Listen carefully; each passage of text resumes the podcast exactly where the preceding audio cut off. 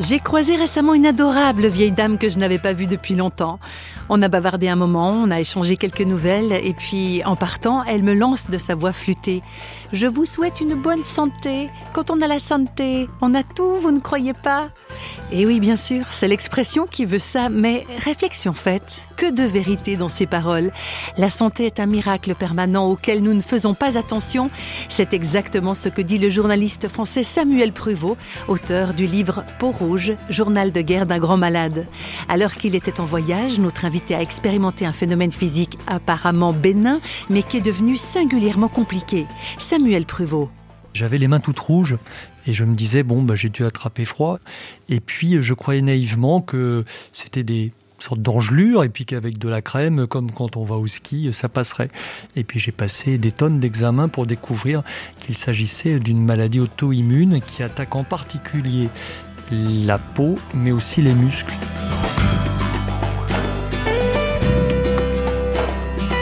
Même si la maladie auto-immune laisse beaucoup de points d'interrogation, y compris pour les médecins eux-mêmes, Samuel Prevot n'en est pas inquiet pour autant. Il explique pourquoi. C'est très beau de voir l'humilité de ces grands professeurs parce que j'ai la chance d'être, comme c'est une maladie rare, mes interlocuteurs sont des gens qui sont hyper spécialisés. Je sais pas, il doit en avoir en France une douzaine qui sont capables de travailler sur ces maladies. Leur humilité, c'est de dire effectivement, il y a des limites dans ce que nous savons. D'ailleurs, quand je leur pose des questions, très souvent ils me disent nous ne savons pas. Au lieu de m'angoisser, la plupart du temps, parce des fois je m'angoisse, mais je me dis ça c'est un truc qui est dans le registre du bon Dieu. Parce que justement, l'homme et la médecine font ce qu'ils peuvent, mais ils s'éprouvent très vite des limites. Donc, je suis vraiment dans une zone, dans une zone au-delà des frontières habituelles, où là c'est le domaine du bon Dieu. Et donc si c'est son domaine, normalement ça finira bien.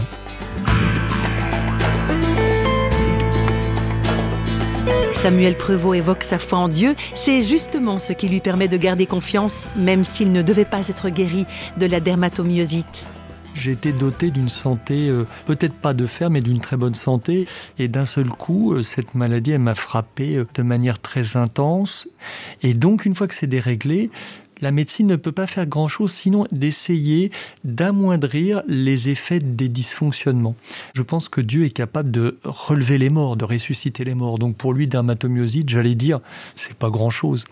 Alors on pourrait tenter de dire, bah finalement, ça marche mal ou ça marche pas, puisque pourquoi est-ce que je n'ai pas obtenu, puisque là ça fait trois ans que je souffre de cette maladie, alors est-ce que Dieu est en retard ou est-ce que Dieu est incapable ou est-ce qu'il est impuissant?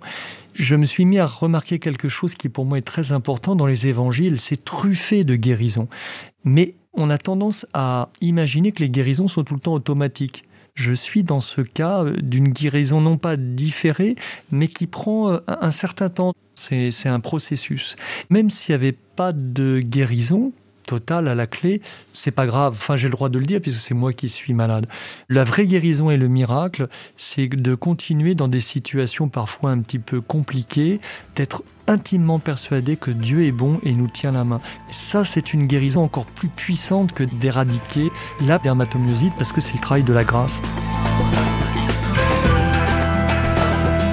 Les vraies guérisons ne sont pas toujours celles auxquelles on pense, c'est vrai.